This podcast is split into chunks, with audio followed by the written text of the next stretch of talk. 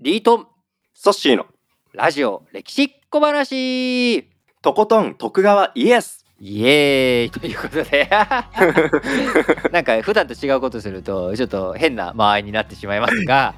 いやいいですよ。新しいチャレンジを、徳川家康竹千代ちゃん幼名、はい。竹千代生まれておにゃーと生まれて、まあ、すぐに聖母と別れ離れになり、うん。そして人質にね出される。はい。ということが決まったところで、意外や意外。裏切りにあってしまい、うん。お父さんは徳川家康竹千代を今川家のところに人質に出そうとしたらその護送していた人たちが裏切って「うん。バカ野郎、うん。今川家じゃねえよ」と。あ「これから織田家新興企業だぜ。イエーイ!」って言ってそのまんま船に乗せて徳川家康を。うん。今川家の方向じゃなくて西に進路「おそれよそれ!」とね。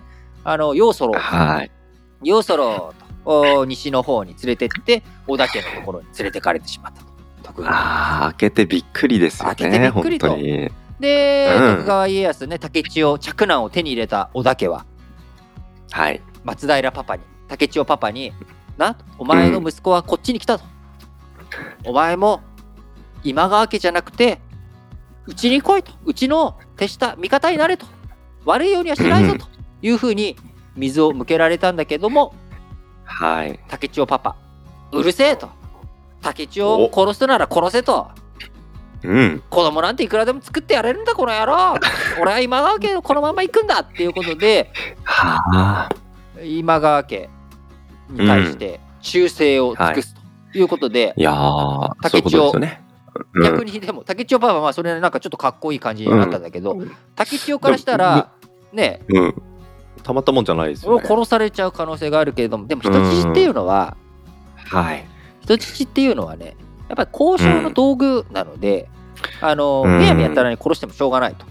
うん。すぐに死を覚悟するっていう存在ではないってイまあ、メ場合ージですかね。にもよる。場合にもよるけど、うん今回の場合はさ、あのー別に、なんだろう、信秀ちゃん欲しかったわけじゃないのに、棚からぼた持ちでできたわけじゃん。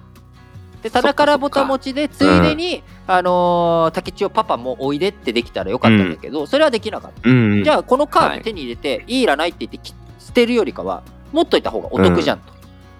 そうですね。交渉カードと交渉カードになるわけだから。だから、うん。あのーそのカードが生きてくるはい。場面が出てくるわけなんですが、ここでね、あのまあ、織田家に、えー人質として連れてこられてしまった竹千代ちゃん。うん。まあ、あの小説とかの話だとここで信長と出会ったと。で、えー信長に可愛がられたというような話があるんだけど、まあ、これ、うん。なかなか実際の資料とかでは確認ができてないことなんだけどまあ、俺はでも、うん。あの信長ちゃんのね、こうはい人柄的になんかうん。こう気になっちゃって会いに行ったりとかちょっかいうんうん出しには行ってそうだなっていう気がするわけ。会ってないことはないんじゃないかな。どうなんだろう。うんうんうん。分かんないけど。当時だただ、まあ、小学生ぐらい幼稚園から小学校上がるぐらいの年齢だったうん。一応でそれに対しても中学生ぐらいになっちゃっている、えー信長なので、うんうん。うんまあ、仲良くするってことはねそんななんか何して遊ぶんだっていうことにもなっちゃうけど、まあはなんか会ってた方が面白いよい、うねっん、て思うので、まあね。まあ、合ってた、うん。まあ、合ってなかったっていうのは分かんないけど、まあ、うん。想像力、翼は豊かに。ね、ここでむしろ今川家と、こう、に直接そのまま行くんじゃなくて、信長とここで知り合ったかもしれないっていうのがね、なんかちょっとエピソードとして面白いじゃない？そうですね。この先の展開がどうなるのか。うどうなるか。ん。で、そんな竹千代ちゃん、まあ、2年ぐらいですね、うん。織田家に。うん人質というか、まあ、もう居候だよね。そうですね。飯は食わせてもらいながらね、やってうんて。うんうんいうことなんだけど、信長には兄貴がうん。えーまあだからお母さんと違うね、えーお父さん一緒なんだけど、異母兄弟に、えー信弘って兄貴がおったわけよ。はい。でその信弘っていう兄貴が今川家と織田家の戦争戦いで、うん。とっ捕まっちゃうのね相手に。おお捕虜にされた。っていうことですか捕ね虜にされて、うんえー相手としてはまあ生け捕りにうまいことできたとまあ生け捕りにしたとうんいうことで、はい今川家から織田家にお手紙届くわけ、ほうその内容は？竹千代と交換じゃと。おお、交渉カードとして今川家使ったわけですか、使った。そう。もともとだから、竹千代っていうのは本来であれば今川家に来るべき人間であると。うん。そして、ね、あのー松平。パパ、竹千代パパも、はい。その相手こう竹千代を奪われても我々に忠誠を誓い続けたと。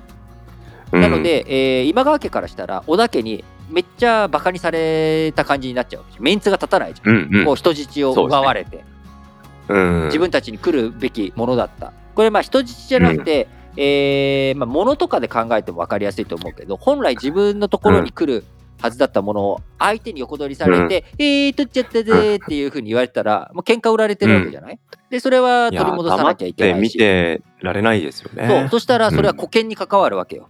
今川家に。うん。で。さらにひ竹千代パパはあのー俺は竹千代なんかよりも今川家の方を取るって言ってくれたわけだから、うん。これをそのまはい。まほったらかしにしたら、今川家の求心力とかさそういったもの下がっちゃうじゃない、うんこれ何としてでも今川家としては竹千代を取り戻さなきゃいけないということもあり、うん。まあ、信弘はこう絶対に殺すなと。人質として取れと。奪え生け捕りにしろということで、まんまと信弘をかすめ取った今川家、なるほど。無事に、うん。え竹千代を奪い返すということになるほど。していき。ようやくようやくね竹千代くん。今川家での人質ライブが始まっていくと。なるこの間うん。2年ぐらいあったのかな？23年ぐいらい。やーまあ2年短い長い。いや長い長いですね。うん。でようやよく。本来いるべき場所というか、本来いるべき人質プレイスである駿府、うん。今川家のところにやっていったと。で、はい。まあ、やっぱりそこで今川家としてはこう人質ってあの別に牢獄につながれるとかそんなことでもなくたもうねあのいっぱい来てるわけよ、人質なんてはい。昔は。その織田信長も後日岐阜城自分の本拠地にいろんなところのこう人たちを人質に集めていて蒲生氏里っていう、えーはい。千利休の弟子としても有名で、あの若くして死んじゃったんだけどあの非常に才能豊かで本能寺の変の後とかの混乱でもいい立ち回りをした男がいるんだけど、この蒲生氏里は人質時代に、そのうん。織田信長に見初められてるわけ、こいつはいいやつだここいつはできるやつだ、うんっていうことで自分のうん。娘婿にしたりして、うんでなるほど。蒲生氏里それからもう大出世みたいな感じになってる。ああやっぱり現代の感覚で言う人質っていうのとちょっとやっぱ違う現代の感覚というか、人質っていう言葉うん。に僕らが今イメージする、あのーうん。銀行強盗の人質になるとか ハイジャックの人質になるとか。そっかそっか。あのーなんか麻薬組織の人質にココロンビアでなっちゃうとか、こういったものとは全然ちょっと違う、待遇とかもその国家が人質としてこう来てうん。来いということだから、はい。どちらかというと、あのーちょっとヤクザの世界で例えちゃうんだけど、うん。ヤクザ屋さんの世界で言ったら、まあ、本家住まいというかあの本家に、うん。あの修行に行ってこいと。いうような感じだよね。はははうんうんうん。だから、あのなるほどうん。前回丸一のところでも言った通り当時の駿府っていうのは、応仁の乱で焼け野原になったあの京都からあたくさんの、ね、うん。文化人、貴族があ逃れて避難してきてエバキュレート。難民さんがね、文化難民がいっぱい来ているところだった。はい。だから、あのナチスドイツで荒廃したドイツとかポーランドとかユダヤ人の知識人とかそういった人たちがアメリカに脱出してアメリカでえーいろんな研究をやってたりとかアメリカの文化文明が発展していくっていう流れがあったように、えースープには、あのーいっぱい人が来たと。でそこで教養を学び、うん。もう岡崎のね地元にいたんじゃ全然勉強できなかった儒学とか、あ仏教とかうんいろんなその深い知識を学んでいくっていう、そういった機会にうん徳川家康竹千代ちゃん。うんうん。受け継ぐことができさらにさらに。さっき蒲生氏里っていう人の話したけど織田信長のね、娘婿になって、だ出世していくっていうのと同じように今川義元の姪っ子、はい。はい。今川義元の妹の子供かな？うんうんうん。要はまあでも今川一門の娘をはい。嫁にもらうと。ほう、なるほど。いうことで竹千代くうん。んもうすごく重要な人物として見られてたわけよ。単な今る川家の中でも一目置かれこれたはあの人質み三河のね松平家っていうのは、これは大切なお家やと、だから、うん。もうあのーそんな軽い扱いにはしないぞと。いうことで、えーそういった姫ももらい。そして今川義元が烏帽子親烏帽子親っていうのはその元服元服する？大人になる時の、はいえー成人式、成人式のはい。まあ、えーなんだろう。なんか、やってあげた人。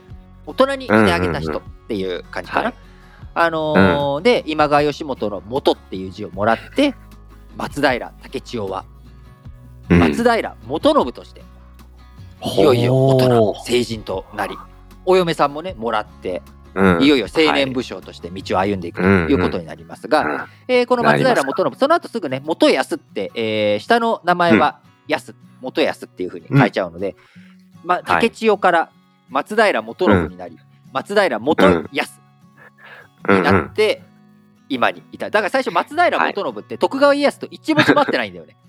そうですね。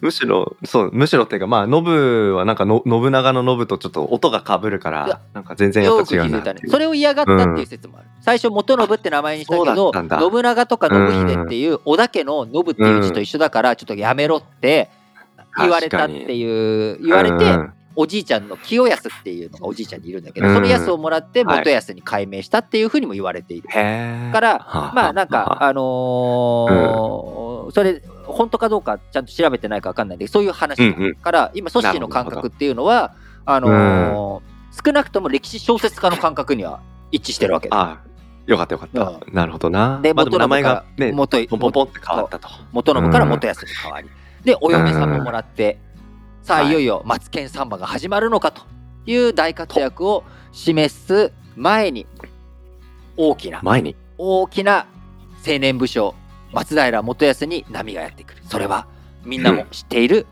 桶狭間の戦いということで次回、えーこの後ね青年武将となった松平元康どういうふうに活躍をしていくのか、桶狭間の戦いという荒波をどういうふうに乗り越えていくのかということをね、えー次回取り上げていきたいと思いますお相手は私リートンとソッシーでお届けしました。